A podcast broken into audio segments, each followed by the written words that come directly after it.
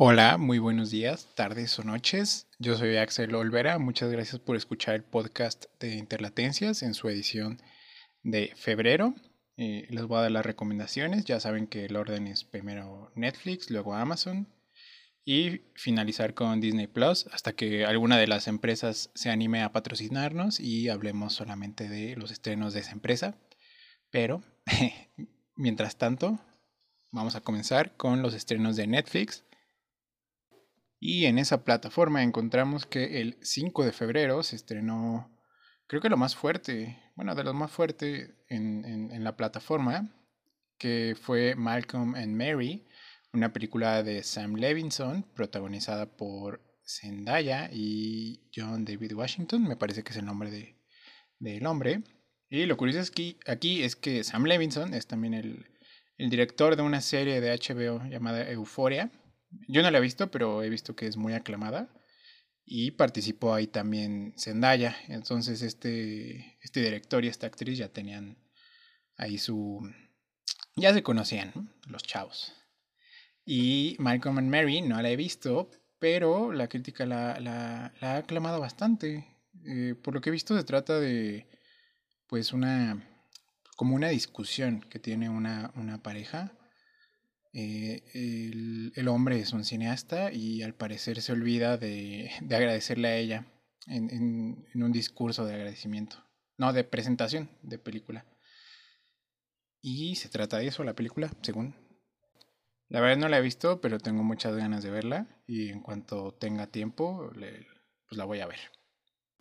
También en la misma plataforma se estrenó el 16 de febrero una una cosa que se llama Misión Safari, Sobrevivir es el reto, protagonizada por Bear Grylls, el, protagonista también del famoso programa de A Prueba de Todo.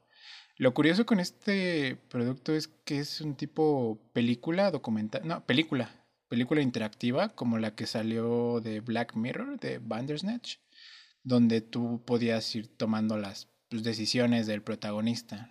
Esta es la segunda que sacan con Bear Grylls, me parece si te gustó Bandersnatch o te gustan ese tipo de, cosas, pues te recomendaría echarle un ojo a, Misión Safari, sobrevivir es el reto. Yo tuve suficiente con Bandersnatch y la verdad lo, lo, lo jugué, lo vi, no sé cómo decirle, porque soy muy fan de Black Mirror y solamente por eso.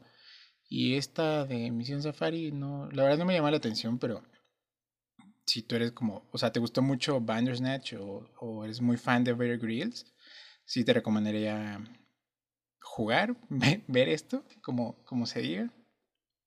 Y también otro estreno que suena muy fuerte, ese que va a llegar el 19 de febrero, es Tribus de Europa, de los creadores de Dark, esta serie pues como de viajes en el tiempo y esas cosas que contó con tres temporadas, muy elogiadas también, y yo no he terminado de ver las tres temporadas. Me quedé en el primer capítulo de la última temporada y no sé por qué no la he podido terminar de ver. Pero en cuanto pueda la, voy a terminar de ver. Así como en cuanto pueda le voy a echar un ojo a Tribus de Europa, que es una, una distopía que plantea que eh, en diciembre del 2029 hubo un colapso tecnológico y Europa se dividió en microestados, o sea, en, pues en tribus, ¿no? Y ya está, lo que nos muestra la serie es lo que sucede en el año 2074, ya después de, pues esa catástrofe y cómo Europa se reordenó y cómo los microestados o las tribus están peleando una guerra, ¿no? Esta serie sigue a, a tres hermanos que son de una, una tribu pero pacifista, y cómo son, son separados por esta misma guerra. La verdad sí me entusiasma mucho esta serie y repito, en cuanto, en cuando, en cuanto tenga tiempo la voy, a, la voy a ver y voy a dejar de trabarme cuando hablo también.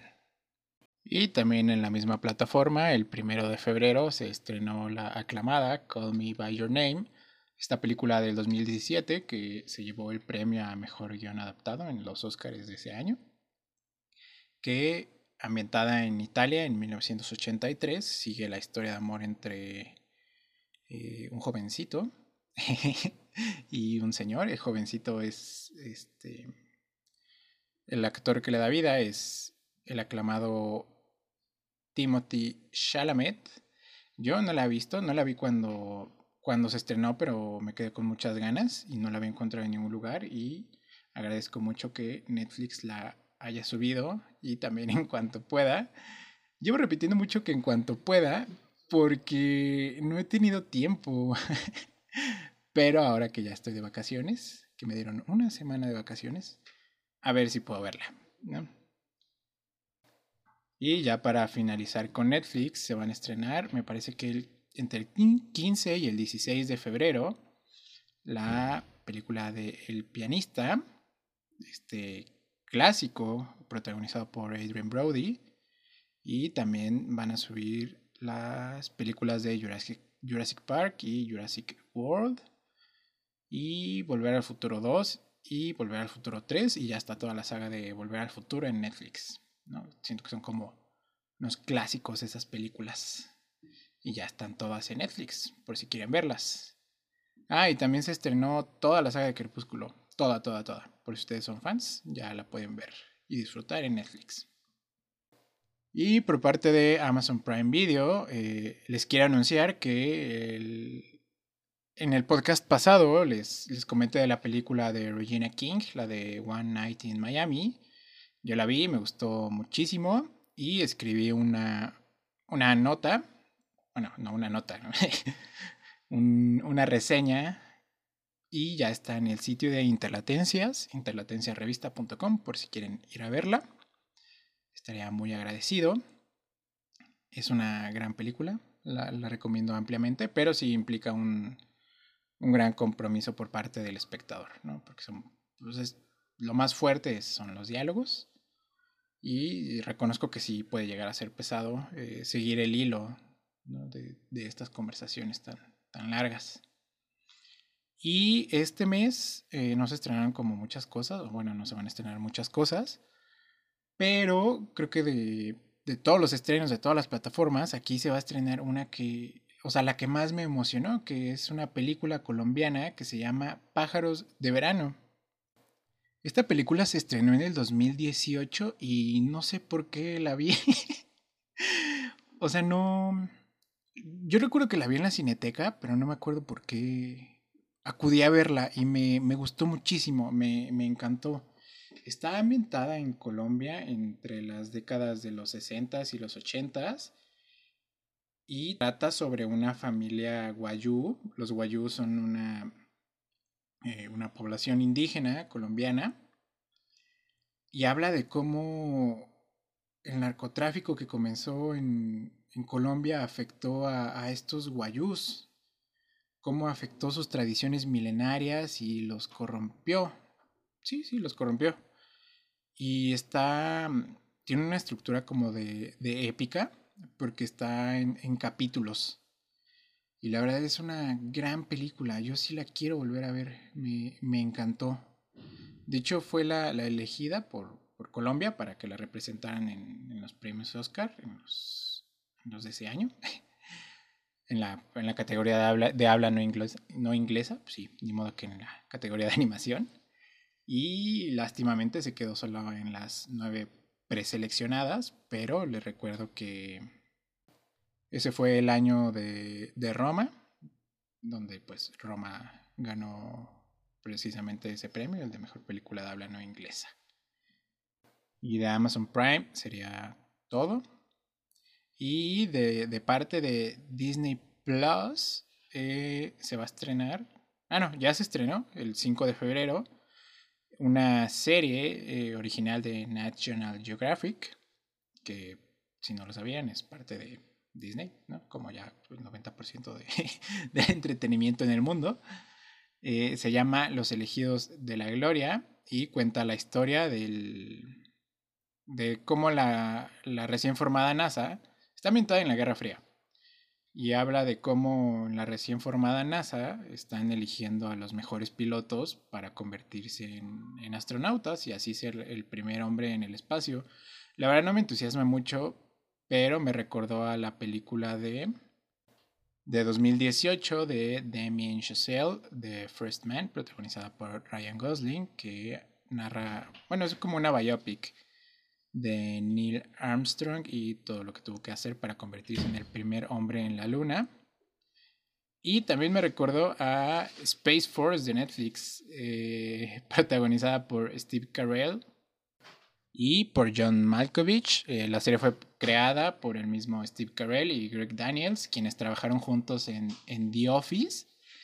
Y es muy, muy, muy chistosa. Yo, yo me la pasé muy bien viéndola y estaba como muy espantado porque creí que no la iban a renovar para una segunda temporada, pero afortunadamente ya la confirmaron.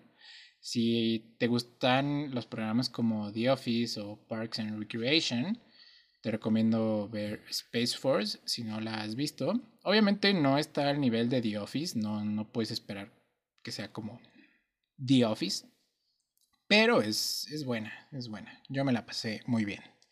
Y en Disney Plus, pues siguen al aire, se están estrenando todos los viernes los episodios de WandaVision, una serie que ya les había comentado en este podcast y de la que casi todo el mundo está hablando, porque recientemente vi un top 5 de series más vistas en el mundo. Y eh, WandaVision está en el segundo lugar, eh, y la quinta es de Mandalorian. Estas series de Disney Plus que que siento que de verdad lo está haciendo muy bien en sus, en sus series. Eh, WandaVision se estrena todos los viernes, un capítulo por, por semana. Y yo la verdad me malacostumbré mucho con Netflix cuando empezó a estrenar así todas sus series el mismo día. A eso me quedé acostumbrado. Y sí, WandaVision se está, o sea, cada vez se pone más buena. Eh, el misterio sigue ahí. Como que revelan muy poco del misterio que subyace ahí en la serie para que te quedes ahí enganchado y sigas pagando la mensualidad de Disney Plus, ¿no? Pero vale la pena totalmente la serie. Es muy, muy, muy buena. Y esas serían mis recomendaciones de, del mes de febrero del 2021. Eh, yo fui Axel Olvera. Muchas gracias por escuchar otro, otra emisión del podcast de Interlatencias y nos vemos el próximo mes. Hasta luego y los quiero mucho.